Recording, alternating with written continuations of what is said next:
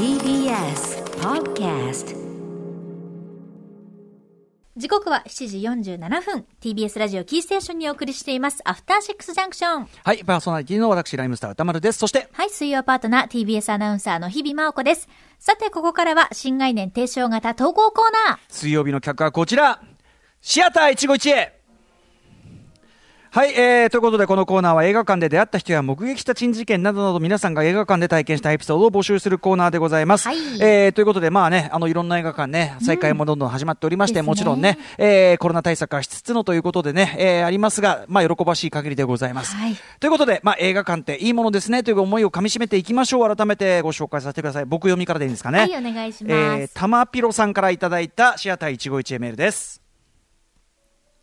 これは僕が勝ち時に住んでいた時の話です。当時の僕のルーティンは映画を見ようと思ったら上下汚ねえジャージにサンダルを履いて徒歩徒歩で、えー勝どき橋を越えて銀座有楽町へ行きその時やっている映画を見るという感じでした。歩いていく。粋だねこれね、えーその日は目当ての韓国映画「新しき世界」を見に有楽町へ新しき世界のラストご存知の通りあるストップモーションで終わるこの映画。まあ要はあれですよね。あの良かった時代に戻ってね、えーこうね切ないストップモーションで終わるんですよね、えー僕の涙腺はこの瞬間に完全崩壊。劇場が明るくなってもおえつが止まらずしばらく座席に座ったままオンオン泣きました。その後しばらくは帰れる気がせず劇場のトイレで出入りする人にじろじろ見られるのも無視して泣き続けました。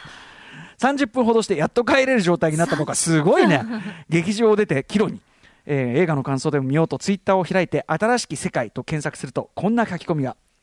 有楽町で新しき世界見てたらどうかしてるくらいのおえつが聞こえて明るくなってからどんな人か見てみたら上下ボロボロのジャージに汚いつっかけ天やビニール袋を下げたまさに、えー作中の塩弁の物乞いそのものだった。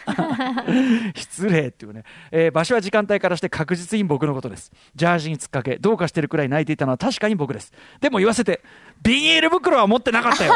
持ってなかったビニール袋が見えるくらい汚かったんですね。と思いつつツイッターを引き続き見ていたらその人の投稿を新しき世界の公式がリツイートしててそれを見た他の人が匂いは大丈夫でしたか？とか聞いたりしててもう何なんだよ？俺が悪かったよ！悲しい気持ちになりましたがその投稿をされた方とはツイッター上でご挨拶させていただき後に相互フォローになりました。いいことばかりばかりはありゃしないけどこれも映画館ならではの体験だったと思います。普段カバン代わりにビニール袋を持ってるけどその日は持ってなかった。ということだけは言わせてください。いやーでも新しき世界と映画館って本当にいいもんですね普段は持ってたのかよっていうことですよね。ねえ常時お使いだったっていう、ね、まさかの結末ですよね。濡れ衣かと思いきや、一応火のないところにっていうか。ねえあのね、新しき世界、えっ、と、韓国映画でですね、あのーまあ、僕もあの映画表でやりましたよね。えっ、と、韓国ノワールの作品で、あの、要は潜入捜査ものというかね、犯罪組織に、えっ、と、警察から送り込まれたその潜入捜査班が、あの、刑事がいて、で、なんだけど、まあ、そのなんていうのずっといる間にまあ仲良くなっちゃう。そのしかも仲良くなるそのヤクザの方向があるんですよ、ファン・ジョンミンですよ、ね。まあ、人懐っこいわけですよね、これね、えーイ・ジョンジャさんがそのし潜入している方で、はい、でその送り込む側があのチェ・ミンシクですよ、うん、っていう感じで。でそのいろいろあって、まあ、なかなか悲劇的なことにもなっていくんですが最後、この2人がまだ若かりし頃お互いまだ何も考えずチンピラとして暴れていればよかった頃の思い出でこう終わるというね。うん、またあのファン・ジョンミンのまた人懐っこい顔がたまんないっていう感じのねあれなんですけどだからまあこのおいおい、まあ、30分泣き続ける。ねえうんかどうだいぶ。か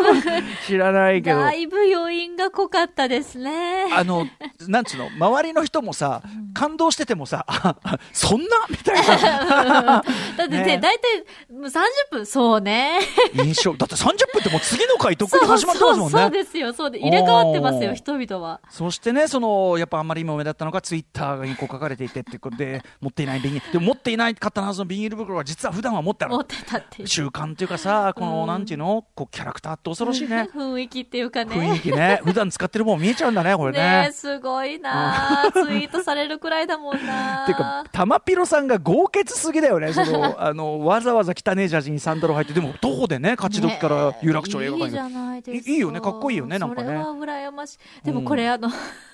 いろんなツイートが自分だと分かって、うんまたそれにリプライする玉ピロさんの心の強さというのもすごい、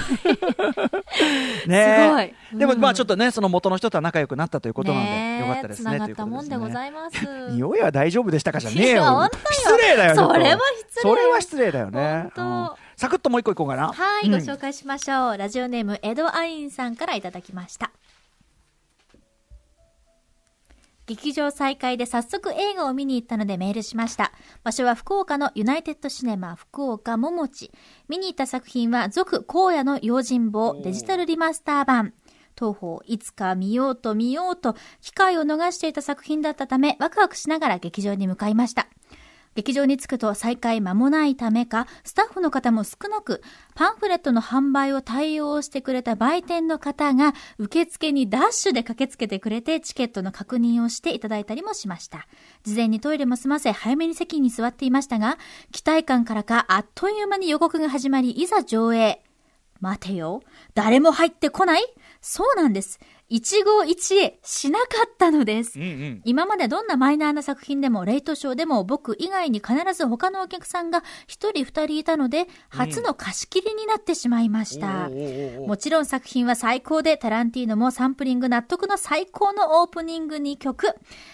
行き当たりばったりな展開が逆にリアリティを高めているなと思いました。主人公ジャンゴのように KOKOU ここな貸し切りシネマでシンクロ率アップで没入していた気もします。いやー、一人でも映画館っていいものですね。でも、早く満員御礼になる劇場で一期一会できる日を心待ちにしています。はい。ということ、あ、そう。で、まさにこの、今この時期にそのユナイテッドシネマっていうね、もうそのシネコンの大手の中で、ん続、続荒野の用心棒ですよ。だから、セルジオ・コルブッチっていうね、あの、あれですよ、Once Upon a Time in Hollywood で、あの、ディカプリオを演じるあの役者がね、そのイタリアに、まあ、いわゆるマカロニウエスタン、英語でいうスパゲッティウエスタン取りに行くと。で、セルジオって言ってね、あね、セルジオ・レオネかっつったら、いや、そのもう一人、あのね、イタリアで2番目にすごい方のセルジオって、まあ、セルジオ・コルブッチなわけですね。えーそのセルジオ・コルブッチさんの、まあ、代表作が続荒野の用心棒と言われて、まあ、その、で、主人公の役からジャン、ね、えージャンコ、ジャンゴっていう、その、あれ役が、まあ、タランティーノは要するにもう大好きなわけです、コルブッチ作品は。だから、まあ、ジャンゴって作品も撮ってるし、えーその、セルセルジオ・コルブッチオマージュ、おね、レオーネオマージュもしてるけど、コルブッチオマージュもしてるというぐらい好きなんですよ。だから、ある意味さ、この時期だからこそそういうリップシネコンのそういう施設で、えーそういう映画が大々的にかかる。しかもまあ、そのまあね、図らずもというかね、もちろん人入ってた方がいいはいいんだけど、まあゆったりした環境で、ねえ贅沢な環境で見えちゃったっていうのは一つこの時期ならではの思い出には間違いなく一期一会。これこそがまたまた一つのね、この時期ならではの一期一会。思い出の一期一会ですね。体験なんじゃ絶対忘れないよね、これね。うん、感じなんじゃないかと思います。ありがとうございます。ありがとうございます。というわけで、このような感じで、引き続き皆様からのメールもお待ちしております。宛先、歌丸アットマーク tbs.co.jp まで、メールが採用された方には番組ステッカーも差し上げています。はい。以上、新概念提唱型投稿コーナー、本日水曜日は、シアター一期一会でした。After Six Junction.